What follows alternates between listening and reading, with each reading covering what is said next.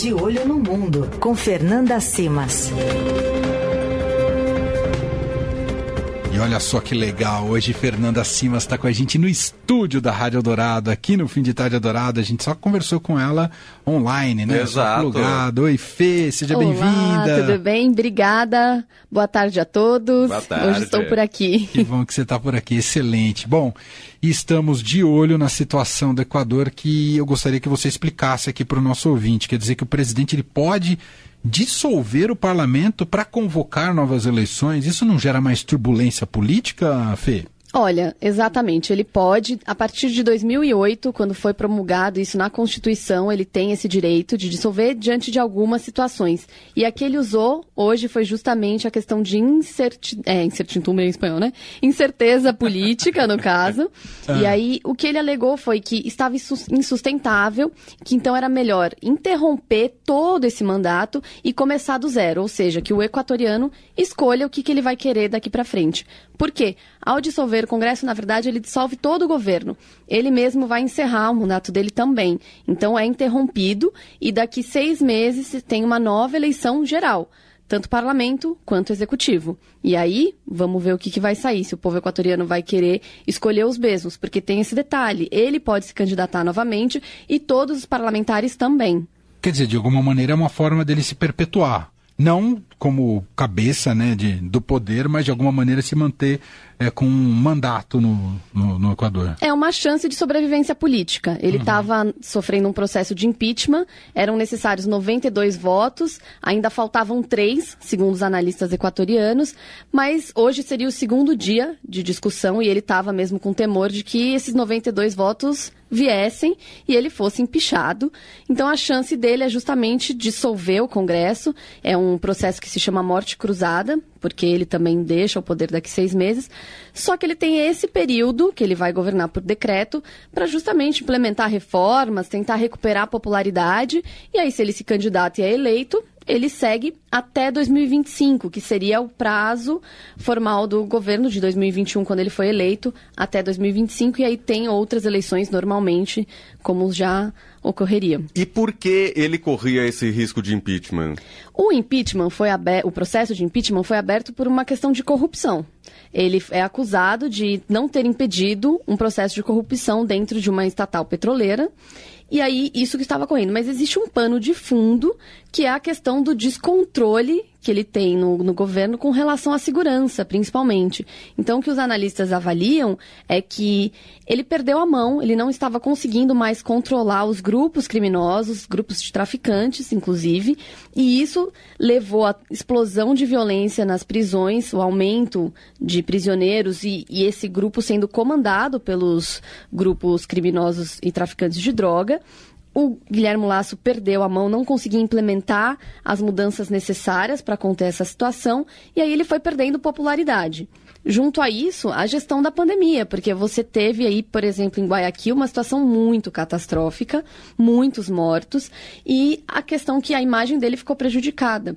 Quando ele chegou à presidência em 2021, ele veio com muita esperança do povo equatoriano de colocar algumas mudanças em práticas, em prática, principalmente porque ele tinha muito contato na área privada. Ele é um banqueiro, empresário, uhum. e isso no começo foi visto com bons olhos para tentar, inclusive, colocar uma gestão aí mais privada na máquina pública.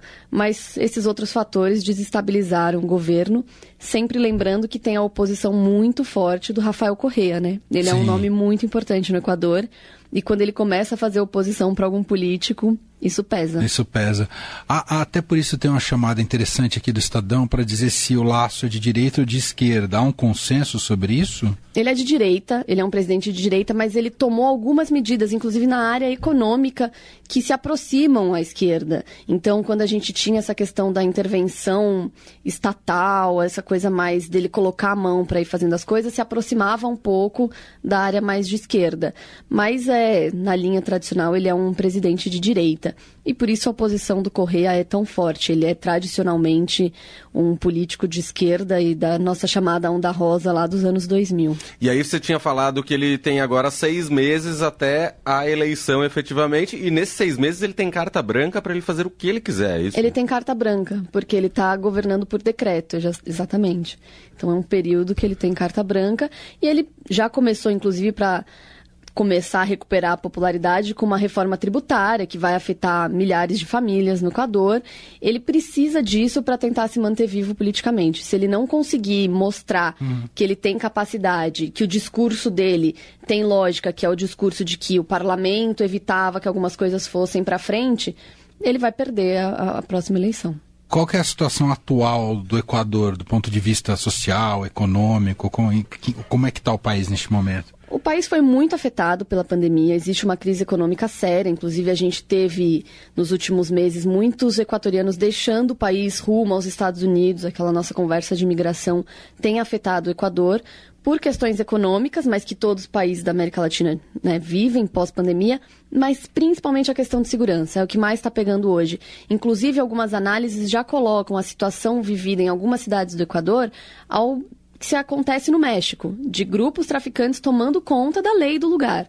Então, isso eu acho que é o que está mais pesando nesse momento, que faz os equatorianos deixarem o país e colocou o laço aí numa situação muito delicada. É, bom, vamos acompanhar os desdobramentos, porque, claro, existe esse caos político e uma tomada de decisão radical dessa nunca pode ser que seja absorvida com alguma tranquilidade, se é possível, mas pode ter reações, inclusive com reações até violentas, associar as pessoas na rua, não é, Fê? Sim, nesse momento a gente tem vários grupos parlamentares, grupos políticos, inclusive grupos ligados à população indígena no Equador, que são grupos muito fortes, reunidos para avaliarem qual vai ser a reação. De imediato, quando o Laço fez o pronunciamento falando que está anunciando a morte cruzada, esses grupos falaram que iam para as ruas, que iam protestar é, o Congresso amanheceu tomado pelos militares, porque os militares apoiaram o, o, a morte cruzada, mas agora esses grupos avaliam se eles de fato vão para a rua ou se é melhor recuar, porque também os parlamentares que estão hoje no poder podem se candidatar daqui a seis meses. Então é uma avaliação política de qual vai ser. É porque é como se abrisse uma nova corrida eleitoral de imediato. Exatamente. Né? Exatamente. Entendi. Entendi. Uau, que momento! A gente precisa acompanhar aí tudo que ocorre no Equador e, claro, a gente vai uh, acompanhando e, claro, trazendo todos os desdobramentos aqui na programação da Eldorado.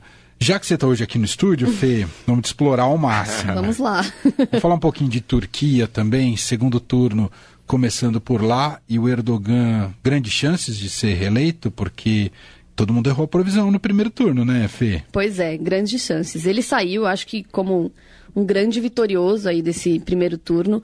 Muita gente achava que ele podia perder ou ter muito menos votos do que ele teve, né? Quase 50%, 49,5%. É muito voto para quem tem feito tantas mudanças consideradas antidemocráticas.